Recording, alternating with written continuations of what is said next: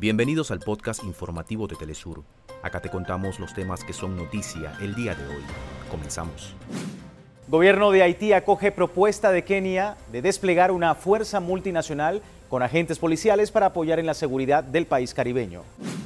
En Perú, la violencia policial deja casi un centenar de personas detenidas y varias agredidas, entre ellos periodistas, durante los dos últimos días de manifestaciones populares contra la presidenta designada Dina Boluarte. Argentina asegura que no hará uso de sus reservas para pagar los vencimientos de deuda adquiridos con el Fondo Monetario Internacional. Y aumenta la tensión en Níger. La Junta Militar Golpista acusa a Francia de intervenir militarmente al país africano y de liderar al depuesto presidente Mohamed Bazoum. Costa Rica finaliza su participación en la Copa Mundial de Fútbol Femenina con derrota ante Zambia. Hasta acá nuestros titulares.